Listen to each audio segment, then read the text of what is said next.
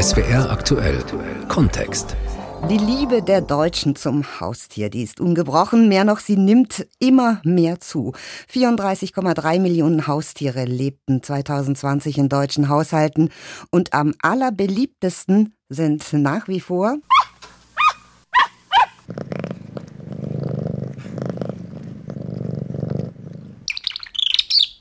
Hund, Katze und dann kommt nicht die Maus, sondern der Vogel. Spitzenreiter mit fast 15 Millionen sind tatsächlich die Katzen, gefolgt von immerhin über 10 Millionen Hunden und gut 5 Millionen Hasen, Hamstern und Co.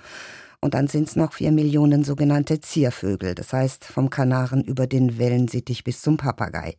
Tendenz insgesamt weiter steigend, gerade auch jetzt durch die Corona-Pandemie. Der Mensch und sein Tier, eine ganz besondere Beziehung. Am Mikrofon ist Petra Waldvogel. Tiere gehen immer, das wissen wir alle und nicht erst seit Katzen, GIFs und Videos die Topstars in den sozialen Netzwerken sind. In fast der Hälfte aller deutschen Haushalte lebt mindestens ein Haustier und in manchen sind es auch mal ganz, ganz viele. Hund, Katze und Co., die sind Freund und Familienmitglied, helfen Kindern beim Lernen, Kranken gesund zu werden und wenn sie sterben, dann trauern wir richtig sehr um sie. Dr. Mario Ludwig ist Biologe und Autor, der sich in vielen, vielen Büchern mit dem tierischen Leben mit und ohne Mensch beschäftigt hat. Guten Tag, Herr Ludwig. Ja, hallo. Herr Ludwig, eine besondere Beziehung, eine tiefe Bindung. Gibt es sowas wie echte Liebe zwischen Mensch und Tier? Kann man das so sagen? Ja, wir haben ja ein langes Verhältnis zu unseren Haustieren. Das ist ja 15.000 Jahre alt, dieses Verhältnis. Das fing an, als wir den Wolf domestiziert haben. Der wurde dann zum Hund, hat uns dann wertvolle Dienste geleistet als Hütehund, als Jagdhund, als Wachhund. Und andere Tiere haben danach gezogen. Also Kühe haben uns mit Milch versorgt, Schafe haben uns ihre Wolle gegeben, Pferde und Esel haben unsere Lasten getragen. Heute sieht es ja anders aus. Da haben Hund und Katze eine ganz andere Funktion als früher. Also heute wird in den seltensten Fällen noch ein Hof von einem Hund bewacht oder das Haus muss von der Katze mäusefrei gehalten werden. Heute sind das hm. offizielle Familienmitglieder, also eine ganz andere Funktion, die eben auch im Bett mitschlafen, ja? Oh ja, was also je nachdem doch ein bisschen befremdlich sein könnte. Katze und Hund sind die Spitzenreiter. Wer passt denn besser zu Menschen? Also es ist ein bisschen unfair, mich jetzt als selbstbekennten Katzenfanatiker zu fragen. Also das muss jeder für sich selbst rausfinden. Ich bin ein totaler Katzenmensch. Also ich gehe da mit, mit Goethe, der ja den wunderbaren Satz gesagt hat, ein Leben ohne Katzen ist möglich, aber sinnlos. Bei Hunden sieht es ein bisschen anders aus. Katzen sind leichter zu halten, die sind selbstständiger, gerade wenn es Freigänger sind und keine Stubentiger. Hunde, da muss man mehr Zeit mitbringen, die wollen Gassi gehen und die bleiben auch nicht so oft gerne allein, wenn sie nicht gut erzogen sind und können dann ziemlich viel Unsinn machen. Also man sollte sich wirklich sehr gut überlegen, welches Haustier man sich holt, wenn man denn eins holt. Welcher Mensch passt denn aber besser zu welchem Tier? ja, das Tier kann sich sehr schwer aussuchen ja. in den meisten Fällen. Aber wir können wirklich vorher sorgfältig überlegen, wer passt denn zu mir? Und was man auf keinen Fall vergessen sollte, ein Hund wird zehn Jahre alt, eine Katze wird noch älter. Also mein letzter Kater war 19 Jahre alt. Hm. Das ist ein sehr langes Verhältnis. Und da muss man auch wissen, was mache ich in zehn Jahren, was mache ich in 15 Jahren, weil sonst landet eben der Hund oder die Katze leider im Tierheim. Mensch und Tier, die werden sich, so heißt es jedenfalls, mit der Zeit immer ähnlicher. Stimmt es tatsächlich? Haben Sie diese Beobachtung machen können? Ja, die habe ich machen können, aber. Also waren Sie Ihrem Hunden. Kater, also, dem Kater waren Sie nicht dann mit war, der Zeit war mein, war mein, Kater, war mein Kater mir immer ähnlicher. Also mein Kater hat großen Einfluss auf mich gehabt, der hat mich auch immer um den Finger gewickelt, aber ob wir jetzt ähnlich geworden sind, ich glaube eher nicht. Bei Hunden sieht es anders aus und da versucht auch die Zucht, die Hunde menschenähnlicher zu machen. Normalerweise hat so ein Hund einen sehr langen Schädel, eine sehr große, eine sehr schlanke Nase und hat immer so Augenhöhlen, die stehen nach außen. Jetzt hm. werden heute Hunde oder viele Hundearten oft so gezüchtet, dass sie einfach menschenähnlicher wirken. Also kurze Schnauze, hohe Stirn, Augen, die nach vorne gucken. Also gute Beispiele Möpse oder französische Bulldoggen. Und das hat dann auch für die armen Viecher wirklich gesundheitliche Folgen, weil durch diese angezüchteten kleinen Nasen kriegen die einfach weniger Luft. Also ist nicht so schön. Der Hund soll nicht zum Menschen werden. Aber er ist ein Familienmitglied, haben Sie vorhin auch schon gesagt, Herr Ludwig. Ja. Da schläft der Hund mit dem Bett, die Katze sitzt am Esstisch. Würden Sie sagen, das ist okay? Sollte jeder halten, wie er oder sie es mag? Oder tut das dem Tier eigentlich gar nicht gut? das kann jeder so halten, wie es mag, solange gewisse Regeln eingehalten werden. Und was ich oft beobachte, dass viele Menschen projizieren ja oft ihre eigenen Bedürfnisse, ihre eigenen Empfindlichkeiten auf ihre Haustiere. Und das oft wirklich koste es, was es wolle. Also jetzt habe ich ein schönes Beispiel, nichts gegen Veganer oder nichts gegen Vegetarier, aber das habe ich beobachtet, dass die oft versuchen, ihren Hunden oder ihren Katzen eben eine vegetarische oder vegane Lebensweise überzustülpen. Eben weil sie selbst auch so leben und weil sie eben glauben, das ist gesund für das Tier, das ist moralisch, ökologisch korrekt für das entsprechende hm. Tier. Hunde und Katzen sind jetzt auch wirklich reine Fleischfresser. Und da hört es für mich dann auch irgendwo auf. Also man kann eine Katze tatsächlich vegan ernähren, aber dann bleibt sie gerade mal am Leben. Also eine Freude ist es für die Katze ganz sicher nicht dann sollte man lieber auf die Katze verzichten, wenn man das Fleisch ja, nicht verfüttern ja. möchte. Wir ja. vermenschlichen Tiere sehr gerne. Das fängt bei der Zucht an, endet dann eben möglicherweise in einer solchen Fehlernährung aus vielleicht guten Motiven heraus. Welche Probleme jetzt jenseits von solchen gesundheitlichen können auch im Verhalten eines Tieres entstehen, wenn wir eben es vermenschlichen? Ja, wenn wir es vermenschlichen, dann verliert es natürlich an Selbstständigkeit. Es kann durch die Bank weg Probleme geben. Das ist jetzt schwierig im Einzelfall zu sagen. Da muss man eben gucken, inwieweit es vermenschlicht ist. Aber mhm. man muss ganz klar sagen, ein Mensch ist ein Mensch und ein Tier ist ein Tier. Man kann das lieb haben, man kann es sehr schätzen. Aber vermenschlichen geht gar nicht. Und das muss ja auch so eine, also Hunde beispielsweise leben im Rudel. Da muss ja auch eine Hierarchie quasi sichtbar, erkennbar sein für das Tier, oder? Ja, da würde ich gerne mal auf den Wolf, den ich vorhin erwähnt habe, zurückkommen. Man hat hm. ja lange gedacht, bei Wolf gibt es so eine ganz klare Strukturierung. Also gibt es einen Leitwolf und dann geht es das griechische Alphabet runter und äh, bis zum Omega-Wolf, der gar nichts zu sagen hat. Heute weiß man, das ist eigentlich nur in Gefangenschaft entstanden, diese Struktur. In Wirklichkeit haben Wölfe Leben wie wir auch. Das ist die Familie Mustermann. Ein Wolfsrudel besteht aus einem Männchen, einem Weibchen und den entsprechenden Kindern und ist damit einer menschlichen Familie sehr, sehr ähnlich. Übers Familienleben der Tiere sprechen wir gleich noch und vor allem auch im Zusammenhang mit den Menschen.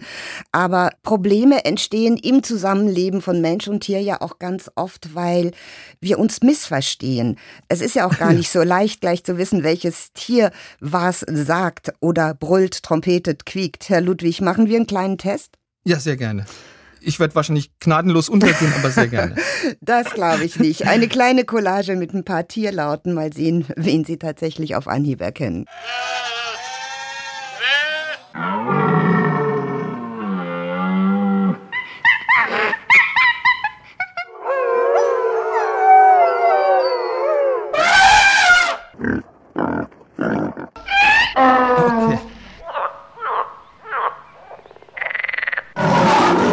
War nicht so schwer, oder, Herr Ludwig? Ein paar habe ich zumindest. Also ein Elefant war mal sicher dabei, Schweine waren dabei, dann vielleicht ein Wolfsrudel, das geheult hat. Oder mehrere Wölfe, die geheult haben. Hm, was war noch dabei? Ich habe es jetzt ganz vergessen. Es fing am Anfang mit den Schafen an. Aber ja, sie waren schon, haben, schon genau. nicht schlecht, genau, bei so vielen hintereinander. Dann, und den hätte ich überhaupt nicht erkannt, das klang für mich nämlich wie Brüllen, das war der Hirsch. Der zweite. Ein röhrender Hirsch, genau, ein ja. röhrender Hirsch war dabei, ja. ja. Ein Affe, also Schimpanse. Ja, das war's. Ja, ne? ja, genau. Esel, Frosch und Löwe. Ja, wunderbar. Aber eher keine Tiere, die wir zu Hause haben und womöglich mit ins Bett nehmen. Ein Löwe muss nicht sein, nein. Aber gehen wir vielleicht mal zurück zu den Haustieren. Jetzt klar, den Löwen und den Elefanten kann man vielleicht erkennen, wenn nicht so viele hintereinander kommen. Es wird ja komplizierter, mhm. die Bedeutung zu verstehen. Wenn ein Hund knurrt, ist Vorsicht geboten und wenn die Katze schnurrt, ist alles gut. Ist es so einfach?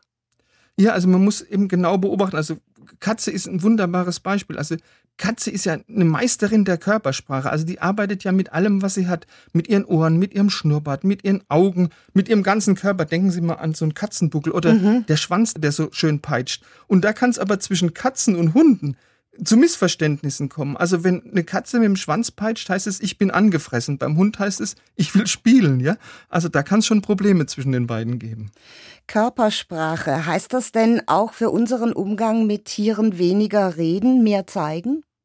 Das kann es heißen. Also es ist immer die Frage, also wir reden ja ganz gerne mit unseren Tieren. Also ich habe zum Beispiel, obwohl wir wissen, dass sie uns wahrscheinlich nicht verstehen, ich habe also immer mit meinen Katzen gesprochen. Ich habe gewusst, nein, die verstehen das nicht, was ich sage. Und trotzdem habe ich dann gesagt, eine feine Maus hast du da mitgebracht, ja. Ähm, aber es gibt nur ganz, ganz, ganz, ganz, ganz, ganz wenige Tiere, die tatsächlich das einigermaßen verstehen, was wir sagen. Papageien?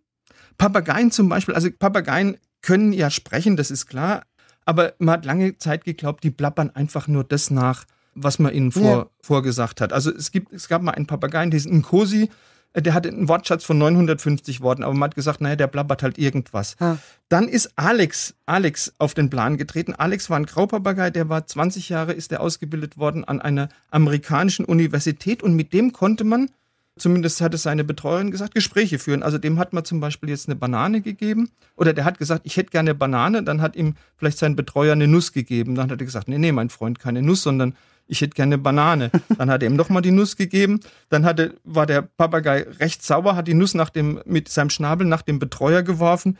Und dann hat der Betreuer gesagt, mein Freund, das machst du aber nicht nochmal. Dann hat er gesagt, I'm terribly sorry. Also tut mir leid. Also er hat eine gewisse Harmoniebedürftigkeit ja, ja. gehabt. Und das, das hat eigentlich auch das Bild revolutioniert, ne? Was wir von Papageien haben. Wir wissen heute, Graupapageien sind zusammen mit Krähen wirklich die schlausten Vögel.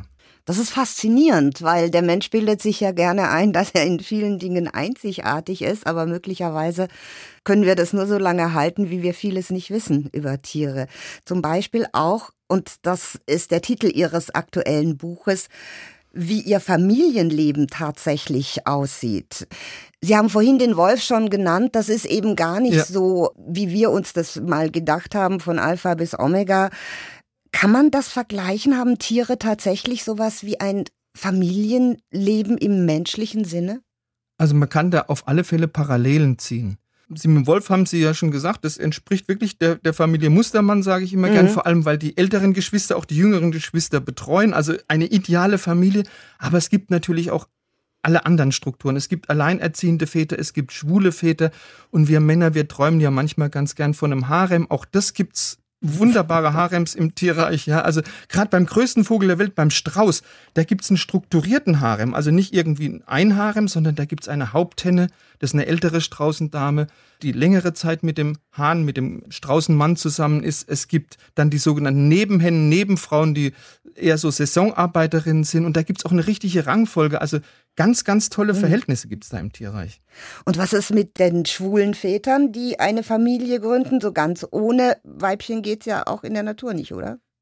Das hat man in, bei Geiern beobachtet, die in Zoos gelebt haben. Die haben dann auf einmal schwule Geier, die, die einfach zusammen gelebt haben, die haben auf einmal angefangen, ein Nest zu bauen. Was hat die Zoodirektion dann gemacht? Die hat ihnen einfach mal ein Holzei zur Probe gegeben, ob die wirklich auch brüten. Das haben die brav gemacht. Und dann hat man ihnen ein richtiges Ei gegeben, das von einer anderen, von einer heterosexuellen Geierfamilie im Stich gelassen worden ist. Und die haben das tatsächlich wunderbar ausgebrütet. Die haben das Küken dann erzogen, wie genauso wie heterosexuelle Eltern. Also ich sage immer, Elton John ist nicht alleine. Also auch äh, schwule Tiere können gute Väter sein. Können wir Menschen daraus nicht eigentlich ziemlich viel lernen? Das ist immer so ein bisschen schwierig, weil das suggeriert ja, Tiere sind so die besseren Menschen, ja. Das kann manchmal sein, muss aber nicht sein. Wir müssen uns immer so ein bisschen rauspicken, was wir gerne lernen können. Sicher nicht alles, aber so ein paar Teile ganz sicher. Die besseren Menschen, ein Zitat, das Franz von Assisi zugeschrieben wird, heißt, dass mir der Hund das Liebste sei, sagst du, o oh Mensch, sei Sünde. Der Hund blieb mir im Sturme treu, der Mensch nicht mal im Winde. Wie steht's denn mit der Treue in der Tierwelt? Ist Monogamie da nicht eher die Ausnahme? Ja, also mit der, mit der Treue sieht's wirklich im Tierreich sehr mau aus. Also bei den, bei den niederen Tieren oder bei den sogenannten niederen Tieren, wie äh, zum Beispiel Insekten oder Krebstieren oder sagen wir mal Würmern, die wissen gar nicht, wie man Treue schreibt. Und bei den sogenannten höheren Tieren, also Vögeln und Säugetieren, sieht's nicht viel besser aus. Also nur vier Prozent aller Vögel sind treu, ein Prozent aller Säugetiere, zu denen wir letztendlich auch gehören, und unsere nächsten Verwandten im Tierreich, also die die Bonobos, diese Zwergschimpansen aus Zentralafrika, die sind wildpolygam. Also das lässt ja auch irgendwie tief blicken. Aber es gibt tatsächlich ein Tier, das ist super treu. Das ist ein Tier, das kaum einer kennt. Das ist die Präriewühlmaus, nordamerikanisches Tier.